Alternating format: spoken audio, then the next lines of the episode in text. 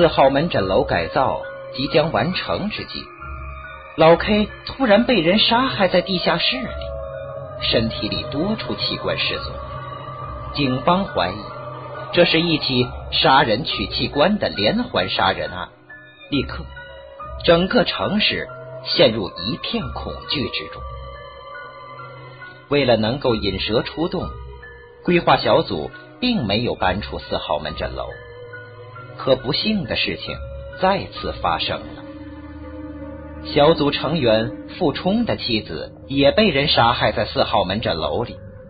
紧接着，一系列看似灵异的事件接连发生。门诊楼里的白色魅影，凤凰公墓里的夜哭女。正当有几个人自发形成的调查组深入调查的时候。一个与李清照有关的网站出现在众人面前，请听四号门诊楼址与谁共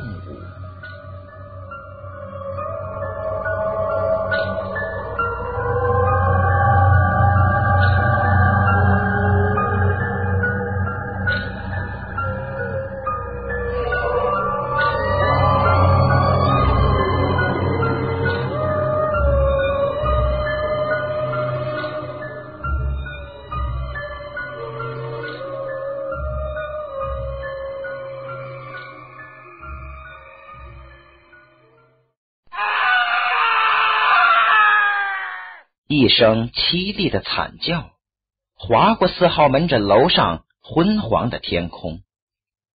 我感觉悬在远处天际上的那个红色太阳也跟着震动了一下。谁？科长惊呼一声，双眼里突然被血冲的通红。是老 K。这是在场的所有人恢复意识之后一致的回答。快快快去看看！科长的一声号令过后，大家一起冲向地下室的入口。眼前的情景使我们每一个人立刻跌入了恐惧的深渊。在一辆带着锈迹、布满尘土的运尸车旁边，卧着老 K 的尸体。他身上的衣物被撕扯的破碎不堪，前胸一处的衣物。被撕扯下来，丢在远处，而在裸露出那块皮肤上，有一道一指长的血口，红色的液体自里面汩汩流出，流到满是尘土的地上，与地面上的尘土混合在一起，变成了恐怖的黑色。他的双眼瞪着天花板的方向，两颗眼珠几乎要凸出来。眼神令人毛骨悚然，应该是垂死的挣扎之后留给这世界的最后一眼，恐惧而充满怨恨。他还活着，不知谁喊了一声，就在他的喊声里，我们同时发现老 K 的身体又轻微的震颤了一下，确切的说是抽搐一下。老 K。还是科长反应快，他一个箭步冲上去，动作快得吓人，似乎他的步伐能超到时间前面，将濒临死亡或者说已经死亡的老 K 从死神手里夺回来。我们一同跟着科长的身体围拢过去，老 K 那可怖的表情和鲜血奔涌的身体完全呈现在我们眼前，但我们。至少是我，并没有丝毫的胆怯。毕竟地上躺着的是我们朝夕相伴，至少在十分钟前还活蹦乱跳的团队一份子。我们宁愿相信，他只是在跟我们做一个血腥味十足的游戏而已，不是别的。正因为这，当我们以最近的距离目视着自己的战友的时候，内心的恐惧。正逐步被悲伤和留恋之情所取代，但事实却无情的告诉我们，这不是游戏，这的确是一场谋杀。我们不得不接受老天突然摆在我们面前的一个选择：老 K 死了。快报警！科长突然声嘶力竭的呼喊起来。我清晰的感觉，在他的喊声里，整个冰冷的地下室猛烈的震颤了一下。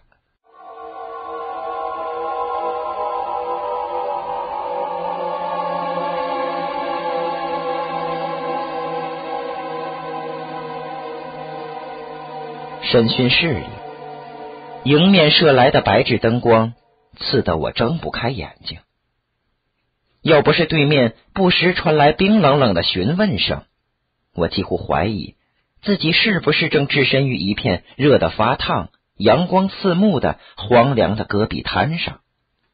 当然，眼前的窘迫比起老 K 的猝然死亡对我的打击来，并不算什么。老 K 临死前那副血淋淋的场面，至今像一张胶片贴在我视网膜上，挥之不去。任何一场突然而至的命案，都会让眼前这些警察变成无头苍蝇。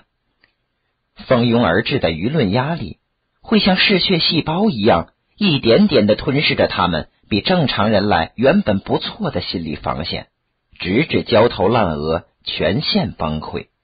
何况这起命案发生在废弃的中心医院四号门诊楼的地下室停尸房里，直到现在，相信没有一个市民已经从白色魅影的闹剧里回过神来。四号门诊楼是一个让每一个市民心存余悸的地方，更何况这些一向神经紧张的警员们，所以。尽管他们目前主观而强硬的将我，包括我们规划科的兄弟们放在犯罪嫌疑人的角色上，我并没有表现出多大的反感，相反，却对他们表现出些许的同情。任何人都不会对周围某一个生命的猝然逝去而漠然置之，何况他们呢？你是说，当时死者？也就是你的同事老 K 是去上厕所？一个男中音问我：“是的，谁跟他一起去的？”我已经说过了，是我的同事傅冲。我不耐烦的皱起眉头，他们的啰嗦和紧张现在看起来有些神经质，因为这些问题几乎是他第三次重复了。傅冲是谁？我的另一个同事。我极不友好的提高了声音，恐怕他目前正在另一间小房子里关着呢。我们希望你耐心一点，我们只是确定一下你会不会随便更改口供。这是一个女人的声音，清脆而凌厉，但除了尖利的冰冷感觉之外，我却听不出任何美感。我没有作声，算是对他命令的默认接受。你是说，你的同事老 K 和傅冲一起去上厕所？不过傅冲早一步回来了。是的。那他们为什么不一起回来？据傅冲说，他是小便，老 K 是大便，所以他就先回来了。那他们为什么非得去那里上厕所？据我所知，地面上就有厕所，门诊楼、病房楼里每一层都有。而且院子里还有公共厕所，这是个新问题。我停顿片刻，思索了一下，回答道：“因为我们的规划已经基本结束了，楼道门都已经锁上，公共厕所又挺远的，而停尸间就在我们脚下。也就是说，原因很简单，就是因为他们为了抄近路，可以这么说。”你说，在这期间，你听到一声惨叫？是的，你能具体描绘一下那叫声吗？我打了个冷战，并不是因为他这个问题问的别出心裁，还因为那尖叫声同那幅场面一样，还以一种非常极端的方式存在于我的记忆里。不过我没有回避。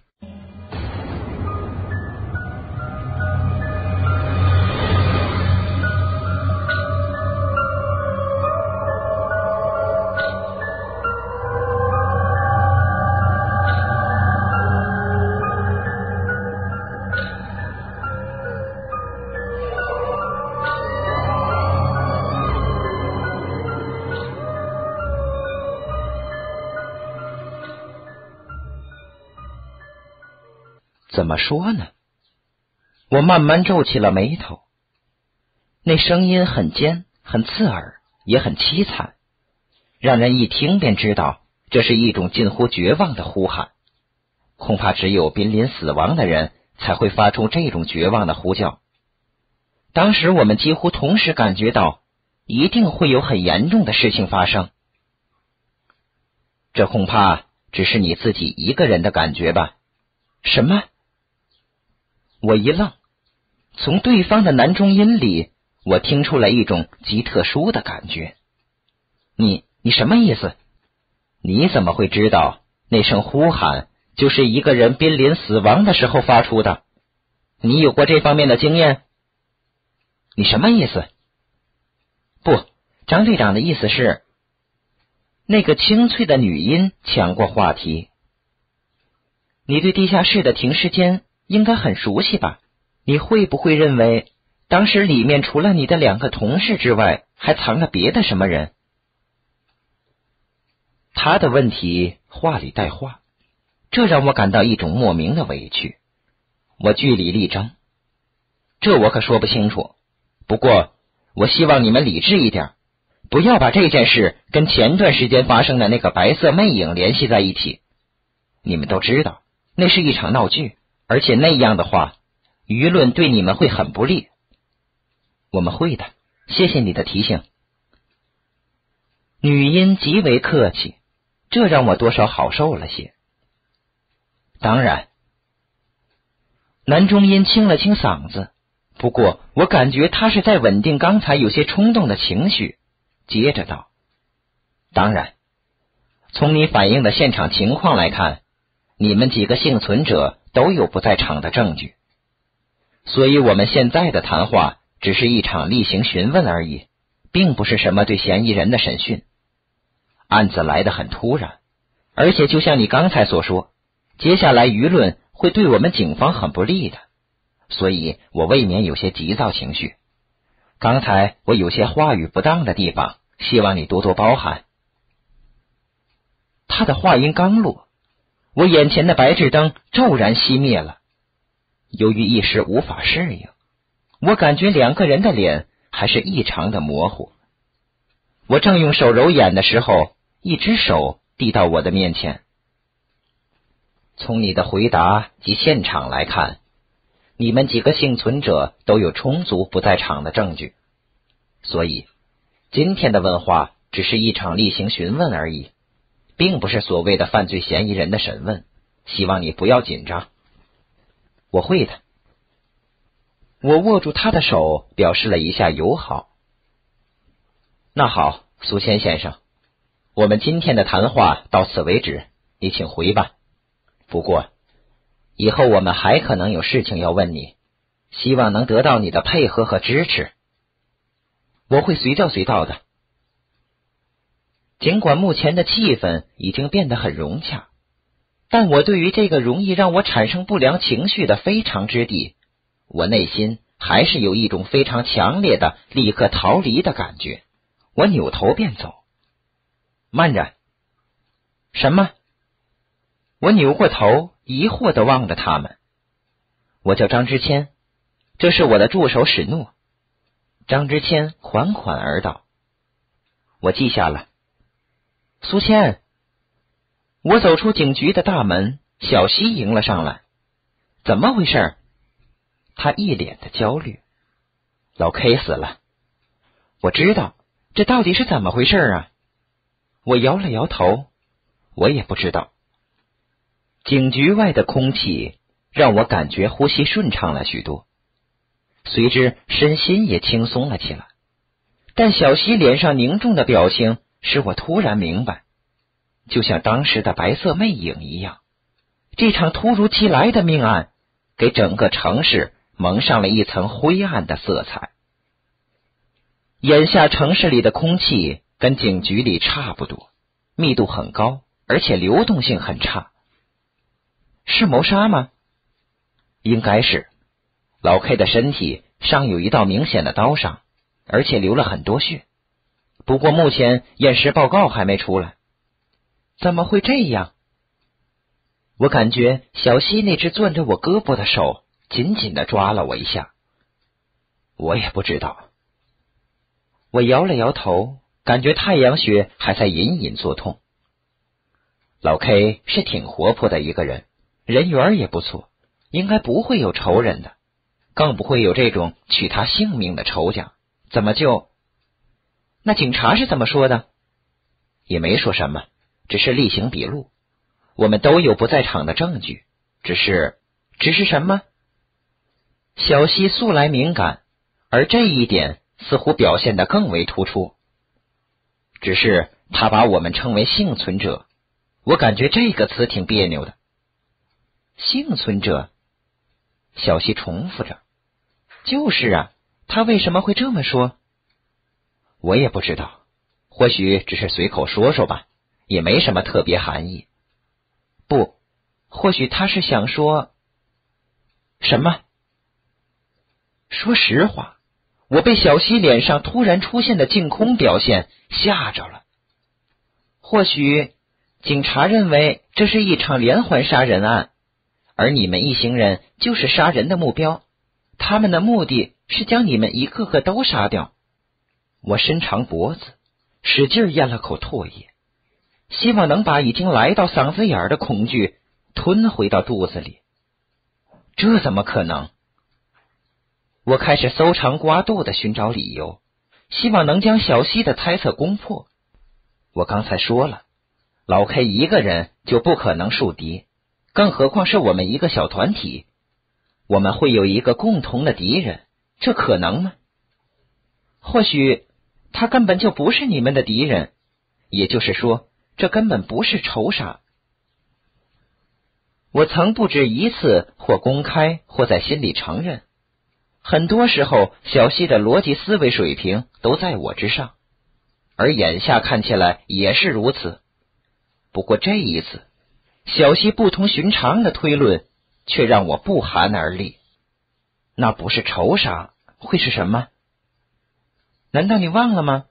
前天晚上。报纸登过一则新闻，说一个人遇害后身上丢了很多器官，警方怀疑有人在通过杀人的手段买卖器官。买卖器官，我差点跳起来。你是说凶手杀害老 K 是想取走他身上的器官去卖？目前看来，似乎有这种可能。那个杀人取器官的杀人狂魔还在逍遥法外。所以不排除他会再次作案的可能。当然了，这只是我突然产生的一个猜测。警方的验尸报告还没出来，老 K 丢没丢器官还不一定呢。不过消息的猜测却让我的内心再也平静不下来了。老 K 身上那道冒着鲜血的血口子一下子展现在我的面前，或许。那里正是那个杀人狂魔取器官的地方。或许小西的猜测是正确的。那样的话，警方的连环杀手的结论也一定就能成立了。怪不得刚才张之谦竟脱口而出：“我们是幸存者呢。”我不敢往下想了。所以，苏谦，我希望你别再去那里了。小溪使劲拉着我的胳膊。力图挽回我分散的主意。什么？不去工作了？嗯，如果我的猜测是事实的话，你再去那里，不意味着入虎口吗？我可不希望你有什么意外。怎么会呢？我突然意识到，最需要安慰的其实不是我，而是小溪。他之所以会这样猜测，做出最坏的结论，完全是因为他从心里担心我。那可不一定。要知道，那里可是个是非之地，尤其是那个四号门诊楼。